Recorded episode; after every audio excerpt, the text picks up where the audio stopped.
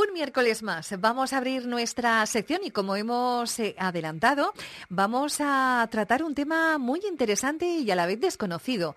Vamos a hablar eh, de la victimización secundaria y lo hacemos con la psicóloga Ellen van der, Linden. Ellen, muy buenos días. Hola, buenos días, Pepa. Bueno, cuéntanos, explícanos, ¿qué es eh, esto de la victimización secundaria? Bueno, ah, os cuento. Como este mes ha sido el mes de la mujer, he decidido hablar sobre este tema, ya que creo que es un poco, un poco desconocido, pero interesante saber de su existencia. Bueno, os cuento. El término victimización secundaria hace referencia a la inadecuada atención que reciben las mujeres víctimas de violencia de género por parte de las instituciones sociales, es decir, por parte del sistema sanitario que las atiende o por parte de la policía, abogados y todas las personas que forman parte de este proceso judicial. Eso no significa que siempre sea así, pero es interesante tener varias cosas en cuenta para evitarlo a toda costa.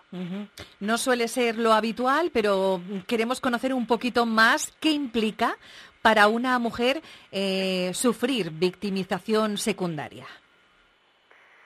Exactamente. Cuando una mujer se enfrenta al proceso judicial que hay después de interponer una denuncia por haber sufrido violencia de género, se ve metida en un proceso, en un procedimiento largo y totalmente desconocido. Hace un tiempo no se tenía en consideración que la persona, aparte de, soportar el impacto del delito por parte de su agresor, también tiene que lidiar con la insensibilidad del sistema legal, que para esa persona suele ser bastante traumática. Voy a aclarar un poco mejor lo que es realmente la victimización secundaria.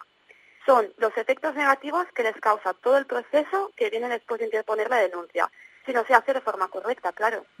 Yo, por ejemplo, estoy pensando en esos interrogatorios o en esos juicios donde, bueno, pues mm, aparte de sentirte incómoda, ya, ya, ya vienes con, con tu, tu, daño colateral, ¿no? Con todo ese sufrimiento que, que, estás arrastrando, ¿no? Eh, ¿Nos podrías mencionar eh, algunos ejemplos? Sí, claro. Mira, por ejemplo, la falta de información sobre el procedimiento al que se van a enfrentar. Es decir, no saber eh, qué viene después, ¿no? Luego, la falta de información sobre la evolución del proceso, es decir, la sentencia y el destino del denunciado. Si sale la sentencia y no saben si al final eh, el denunciado va a ir a la cárcel o va a haber una orden de alejamiento, pues esa falta de información también les puede crear mucha ansiedad.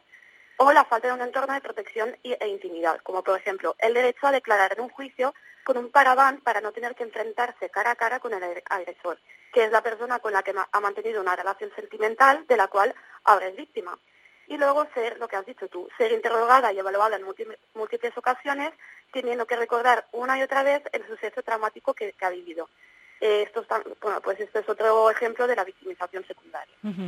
¿Y cuál sería esa buena actuación? Nosotros eh, desde aquí decimos que eh, siempre suele haber eh, ese buen trato hacia esa persona que ha sufrido esos víctimas, víctima, bueno, ha sido víctima de, maltratos, ¿no?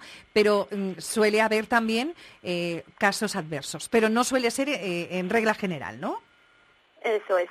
Bueno, una, una buena atención a, a estas víctimas en este proceso, en este proceso judicial es que lo más importante es que reciban información y asesoramiento, que puede ser por parte de un psicólogo, un psicólogo jurídico, y, saber sobre todo sus derechos. Por ejemplo, eh, deberían de saber eh, que tienen derecho al acompañamiento y asesoramiento gratuito.